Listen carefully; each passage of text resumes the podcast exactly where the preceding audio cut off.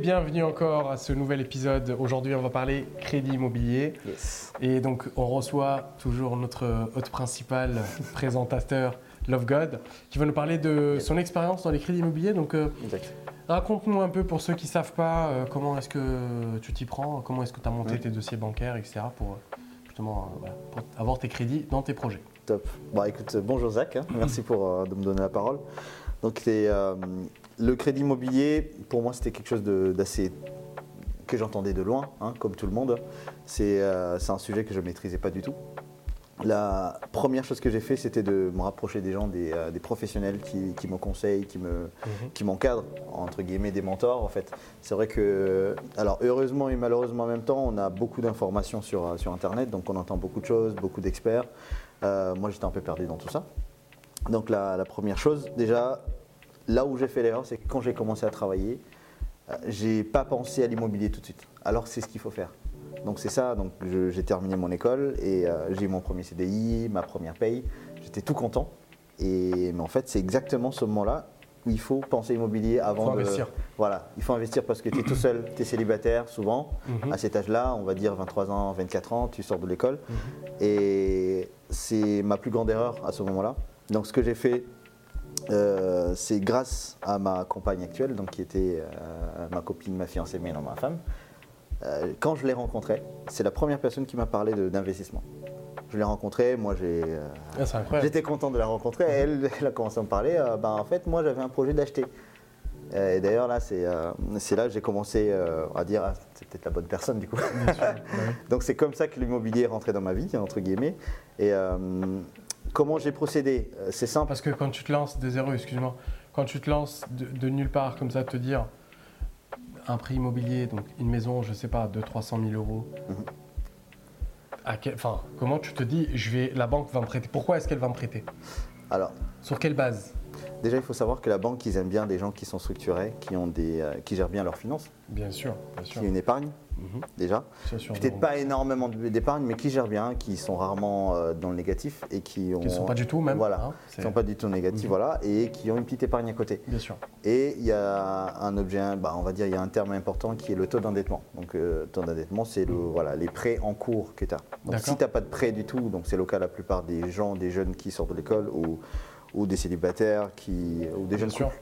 Donc, nous, notre taux d'endettement, il était euh, presque à zéro. Donc, je n'avais pas encore emprunté. J'ai d'abord appris à bien gérer mes finances parce qu'avant, je ne gérais pas du tout bien. Tu avais mis de côté de l'argent? Avant, je ne mettais pas du tout de côté. Donc, avant que tu connaisses euh, ta avant, femme. du avant que je connaisse ma femme, je ne mettais Bien pas sûr. du tout de Du côté. coup, c'est elle qui t'a aidé à. C'est elle qui m'a appris à, à bien gérer mes C'est finances. rare, hein Non, je rigole. je rigole, je rigole, j'ai pas dit ça. Donc c'est quand, même- c'est quand même important de bien s'entourer. Donc au final, si on pousse loin la, la- la réflexion, alors on peut faire des bonnes choses, des grandes choses quand on est tout seul. Il Mhm. ne faut pas, faut pas qu'on embrouille les gens là-dessus. Évidemment. Mais par contre, c'est encore mieux quand on est bien entouré. Donc c'était mon cas. J'ai d'abord mis de l'ordre dans mes finances. Mhm. J'ai commencé à épargner. Et euh, sur au moins une période de 6 1 an. Donc pour, euh, voilà, ça, ça me permettait d'aller euh, voir le- le- le- la banque et leur Mhm. dire euh, regardez mon dossier, j'aimerais bien avoir tel, tel crédit. Alors, la première chose, euh, comme tout le monde, comme monsieur et madame tout le monde, on rêve d'avoir un jour notre petite maison, résidence principale. Bien sûr.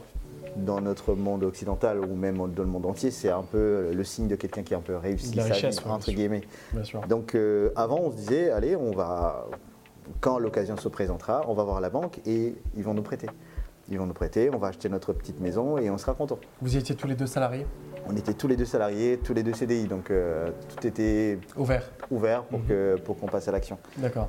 Donc, euh, alors nous, Comment est-ce que tu procèdes en fait? C'est quoi les, les étapes alors, pour les- euh, lancer ton, ta demande de crédit? Alors déjà, il faut savoir que nous, pour commencer, nous, on a, on a- le premier crédit qu'on a demandé, c'était pour euh, pas pour notre maison, mais pour un locatif. C'était pour un appartement. Mhm. Donc, euh, j'ai un ami, justement, je me suis rapproché des amis qui, qui avaient déjà investi. Ce que j'avais fait, j'ai préparé mon dossier moi-même. Donc, ça veut dire que la banque, ils ont besoin de savoir ce que tu gagnes. Ils ont besoin de savoir, euh, bah, d'avoir tous tes derniers fiches de paye. Ils ont besoin d'avoir tes avis d'imposition pour voir tes revenus intérieurs. Mhm. Ils ont besoin de savoir ce que tu as en épargne. Ils ont besoin de, de savoir quel est vraiment ton projet, en fait. Alors, ils adorent, la banque adore, ils aiment bien quand ton projet s'autofinance aussi. Mais ça, c'est parce qu'on a parlé de ça, c'est de dans le cadre d'investissement Locatif. locatif. ouais. Exactement, dans le locatif. Mais ceux qui veulent acheter par exemple leur maison en se disant voilà, moi, j'achète ma maison. Voilà, qu'est-ce que donc ils lancent, ils ont besoin de bilan, enfin le, leur, euh, Leur feuille de paye. voilà, Leur feuille de paye, leur avis d'imposition. contrat CDI Euh, potentiellement contrat, oui, ouais, voilà, potentiellement. Sinon, on ne prête pas. Et, euh, et aussi bien définir le projet. Quand même dire, euh, on, on a, on a tel budget, on aimerait. euh, Et aujourd'hui, ils demandent les travaux si je me trompe pas. c'est Ouais. ça, ouais exactement. Aujourd'hui, ils demandent, bah, notamment dans les dossiers que j'ai suivis aussi un petit peu dernièrement, il y a l'éco-PTZ mis en place par l'État, il y a toutes les demandes d'énergie, donc tu sais, ils ont une partie qui est financée par l'État en éco-PTZ, donc à 0%, C'est ça. et vu les taux des crédits actuellement, C'est intéressant. c'est très intéressant. hein, bah, on le sait tous, hein, c'est pas un secret, mais Ouais. on se rapproche quand même des 4% aujourd'hui. Et, et donc c'est très intéressant. Il Ouais. faut savoir monter les Ouais. éco-PTZ dans le cadre où vous avez un achat où il y a beaucoup de travaux de rénovation énergétique. Mhm. Et bah, c'est Ouais. toujours ça de gagner. C'est quoi. ça. Et pour ceux qui ne connaissent pas, justement, il y a la partie qui est prêtée par la banque elle-même, on va Ouais. dire les banques privées, donc c'est la partie Uh-huh. achat même du bien. Bien sûr. Donc ce que tu dis pour euh, les gens qui ne connaissent pas bien les termes, c'est tous les travaux en relation avec euh, tout ce qui est énergétique. D'accord. Ils ont le- des aides aussi, il me semble. C'est ça, ouais. En fonction des revenus, bien évidemment, vous pouvez bénéficier des aides. Mhm. Et euh, une question, je pense qu'ils se la posent tous. Combien tu dois avoir de côté. Pour pouvoir acheter un bien et à quel montant Enfin, admettons, pour le couple moyen français ou, on va dire en métropole, Ouais. globalement, quand tu achètes, c'est euh, entre 350 et 400 000 euros une maison. Après, Mhm. bien évidemment, tout dépend des villes, Mhm. mais globalement, c'est à peu près les budgets aujourd'hui, avec le marché immobilier, qui vont Ouais. prévoir entre 350 et 400 000 pour acheter une maison. C'est ça. Combien il doit y avoir en épargne et, et quel montant d'apport va demander la banque? Alors, il faut savoir qu'il y a des banques quand même qui. Alors, euh, je pense que c'est très rare, mais non, mais il y a des banques déjà qui, euh, qui peuvent prêter à- sans apport. Mhm. Euh, Ça sauf existe que encore, ça? existe encore, mais je pense que c'est des cas très très spécifiques. Nous, dans notre cas, c'était pas possible parce qu'on a, on a notre dernier crédit, on l'a eu l'été dernier, donc c'était Mhm. l'été 2022. Donc Mhm. C'était très tendu, c'était le mois de juillet, si je ne me trompe pas. Ouais. Et on était à plus de 2%. Euh, on, a, on a dû donner plus de 10% d'apport par rapport 10% du, du montant. montant de ce que du vous prêt. avez financé. Voilà, ouais. Ah, donc, je pense que même si c'est avec apport ou pas, il faut quand même que le banquier voit que tu as au moins 10% de ton, du prêt dont tu Mhm. attends qu'il te donne. Donc il doit avoir 30 ou 40 000 euros en fonction À peu des près, montants à peu près entre des 20, opérations, ouais, voilà, entre 20 et 40 qui va 000 servir euros. potentiellement en fait à l'achat et euh, au paiement des frais de notaire, Exactement. des frais d'enregistrement. Ouais. D'où c'est quand même important des fois parce que sur Internet, euh, on voit des- beaucoup de choses passer. On dit ouais, on va donner un prêt euh, sans apport, c'est facile, euh, allez-y. Pourquoi pas hein, Ça peut toujours arriver. hein, Il y a encore peut-être des banques qui sont encore, ouvertes à ça, mais il faut quand même se dire épargner c'est quand même important. Ouais, Ça te permet d'avoir une important, force, euh, tout à fait. Donc après, gestion financière de, tes, de ton salaire, tout simplement, quand tu le peux, parce que bien, Ouais. évi- bien sûr, tout dépend de ce que vous allez gagner, mais bon, Ouais. l'intérêt, c'est aussi de, de pouvoir avoir, générer plus de revenus, du Mhm. revenu passif potentiellement. Exactement.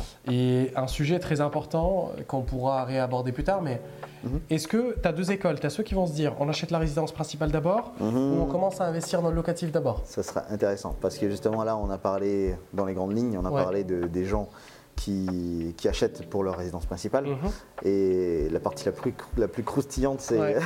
Le locatif. le locatif. Le locatif, où tu génères du revenu. Tu génères du revenu, ouais, exactement. Tu génères du Ouais. revenu. Et donc, RP ou locatif d'abord Exactement. Ça, c'est la question. Les banques, elles aiment bien que tu fasses ta RP d'abord.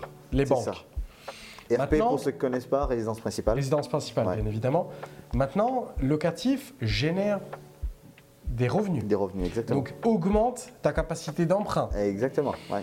Quelque part, les calculs, des fois, c'est quand quelqu'un commence, c'est import- ça serait important de pouvoir euh, Exactement. voir tout dans le détail. Quoi. Donc ça sera pour la prochaine épisode. Donc, résidence principale ou investissement locatif? Donnez-nous votre expérience en commentaire.